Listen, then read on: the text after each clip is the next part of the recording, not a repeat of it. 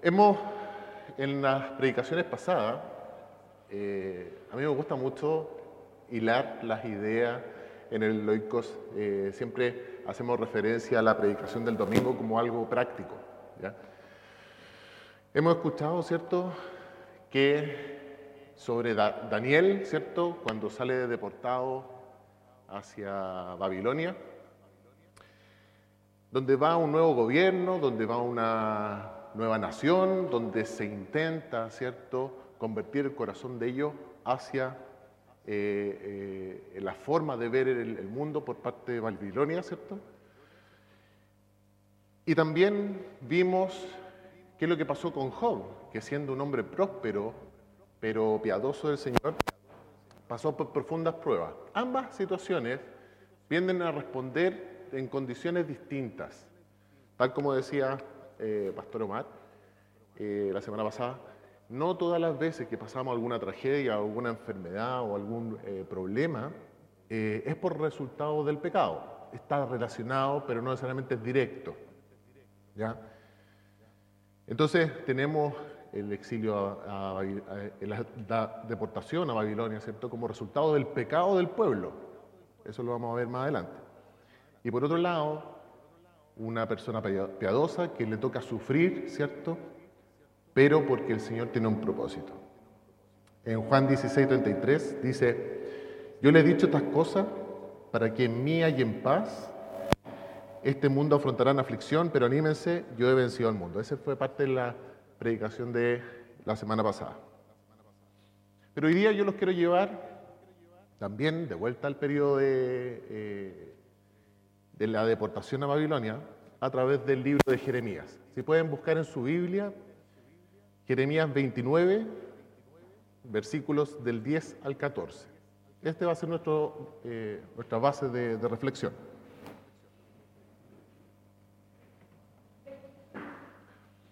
Jeremías capítulo 29, versículos 10 al 14.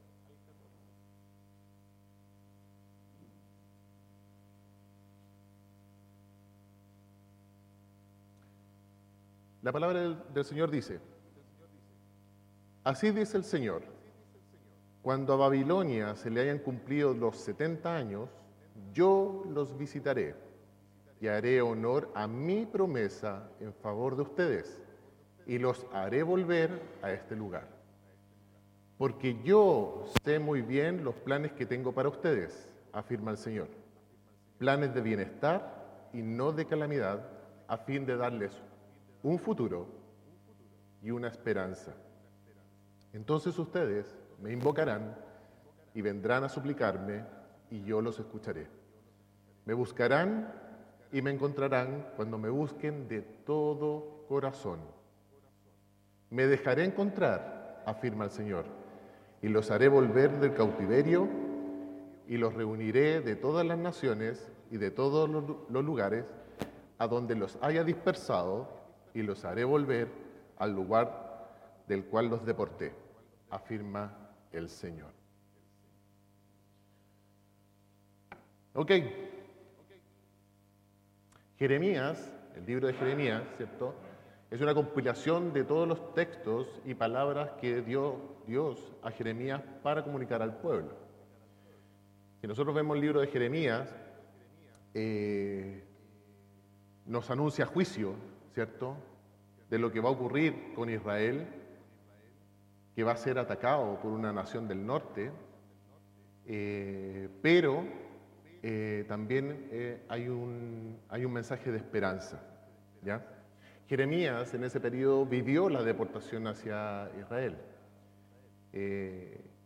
entonces podemos ver y registrar lo que él experimentó. Babilonia, por su parte, ya hemos aprendido de que era un sistema, una nación eh, centrada en, la nación, donde finalmente el rey eh, eh, era exaltado casi al nivel de un dios, ¿ya? y que tenían que rendir todo culto a, a este rey que finalmente estaba muy alejado de lo que es el Señor. Y esta deportación viene a ser el resultado, ¿cierto?, eh, una prueba para, eh, como resultado de juicio, ¿cierto? Eh, para, para el pueblo de Israel. Pero el Señor tenía una promesa. ¿Ya? Tenía una promesa que iba a cumplir en ellos.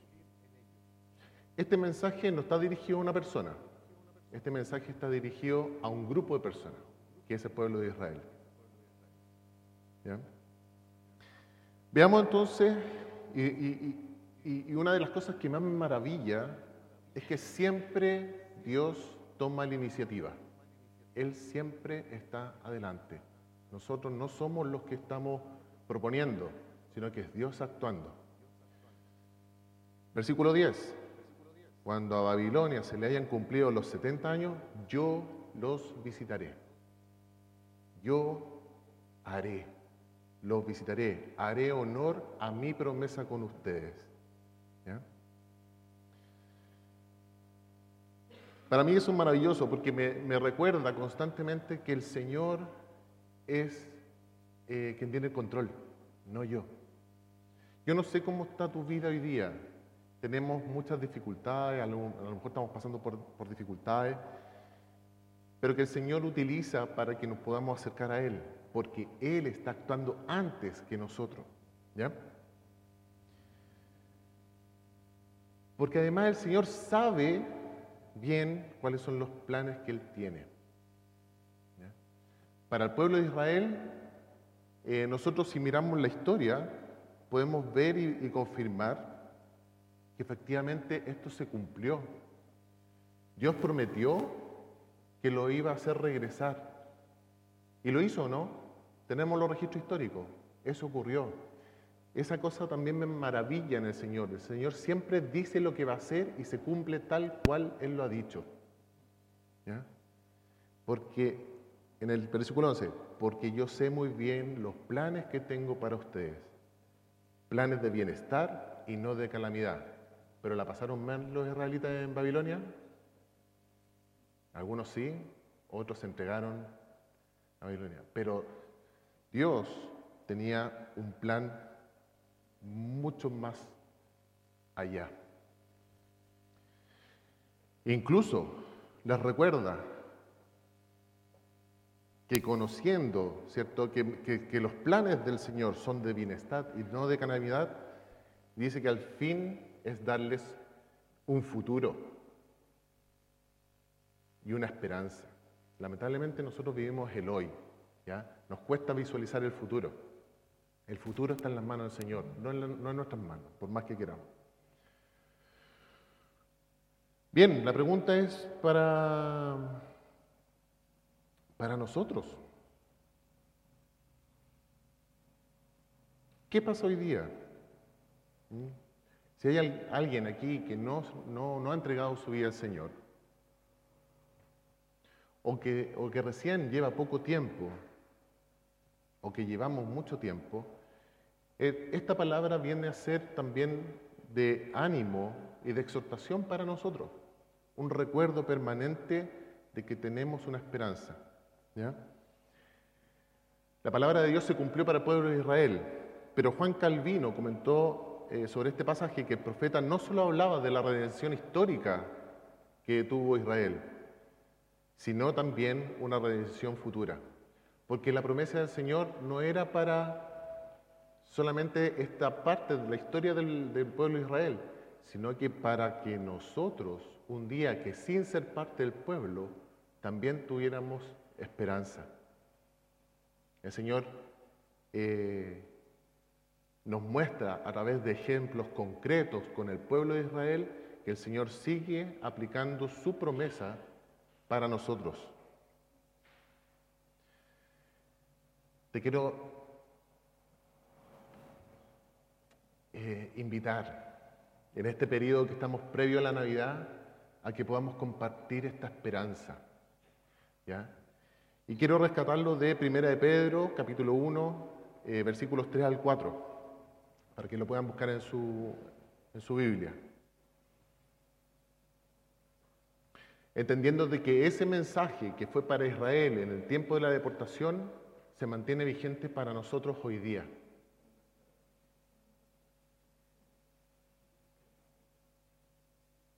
La palabra de Dios dice en 1 de Pedro, capítulo 1, versículos 3 y 4, Alabado sea Dios, Padre de nuestro Señor Jesucristo, por su gran misericordia nos ha hecho nacer de nuevo mediante la resurrección de Jesucristo, para que tengamos una esperanza viva y recibamos una herencia indestructible, incontaminada e inmarchitable.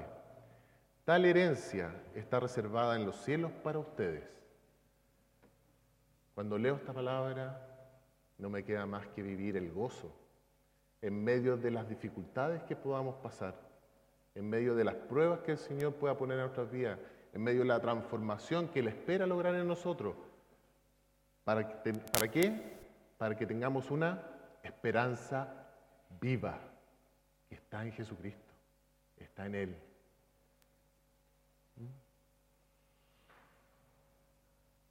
Lo cual me hace reflexionar también sobre Romanos 5,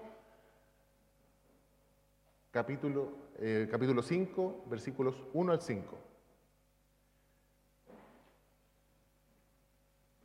La palabra de Dios nos dice, en consecuencia, ya que hemos sido justificados mediante la fe, tenemos paz con Dios por medio de nuestro Señor Jesucristo.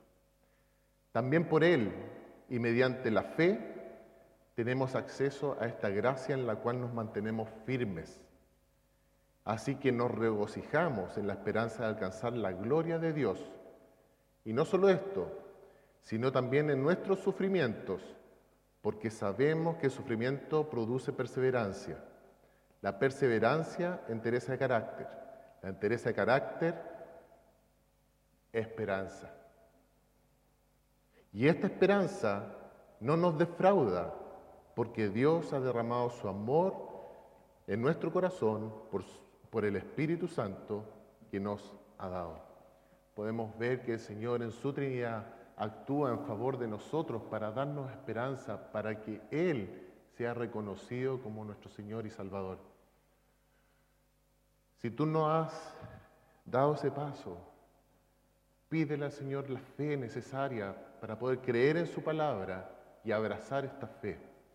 Nosotros que ya hemos caminado, que ya hemos eh, tenido eh, el privilegio de vivir y experimentar esta esperanza, que en los tiempos más duros es la que nos acompaña, la que nos permite tener eh, gozo, porque el gozo es un estado, no es una emoción, no es, una, no es solamente la alegría, sino hay que tener la certeza de que Dios nos acompaña porque sabemos que hay algo mejor para nosotros.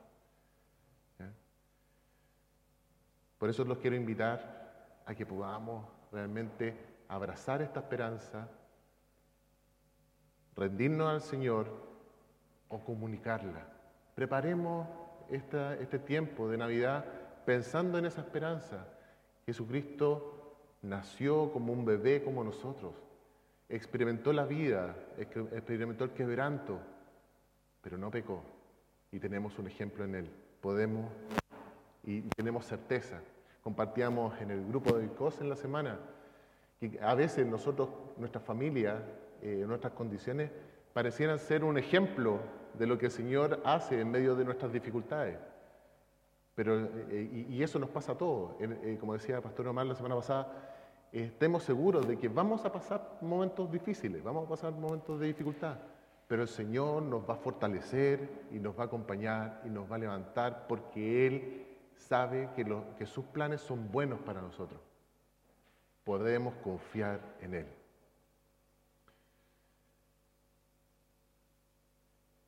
Para finalizar esta pequeña reflexión, simple en palabra, pero sé que es profunda para el corazón porque cada uno lo necesita. Salmo 27, 13, 13 y 14.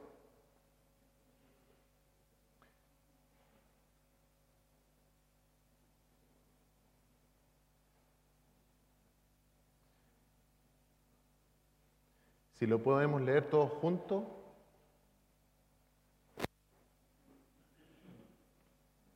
A la cuenta de tres.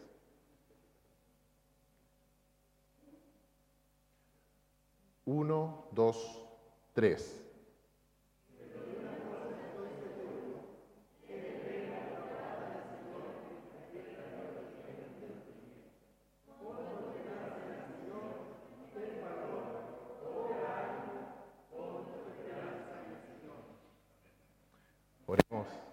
Y démosle gracias al Señor por su palabra. Señor bendito Padre, Dios nuestro, gracias Señor porque podemos abrazar una esperanza y una esperanza viva que proviene de tener la fe, Señor, de que tu Hijo Jesucristo murió por nosotros. Gracias Señor porque podemos ver que el, el, tener esta fe nos lleva a tener tristeza, pero esa tristeza que nos trae salvación porque reconocemos que te necesitamos. Gracias Señor porque podemos exaltarte y alabarte Señor realmente de corazón porque tú eres nuestra roca fuerte. Tú eres Señor quien tiene el control en nuestra vida, quien tiene Señor planes de, de prosperidad y esperanza. Te doy gracias Señor por cada uno de los que ha podido escuchar este mensaje de hoy día para que tú Señor toques su corazón y pueda Señor alabarte y bendecirte. Compartir, Señor, esta esperanza con otro que no te conoce, porque la tristeza del mundo produce muerte. Te doy gracias, Señor, por este tiempo. Gracias, Señor, por poder compartir tu palabra y poder rendirnos a ti, Señor, y adorarte y alabarte. Que toda la gloria sea para ti. Te doy gracias, Señor, por este tiempo. En el nombre de nuestro Señor y Salvador Jesucristo. Amén. Alabemos al Señor.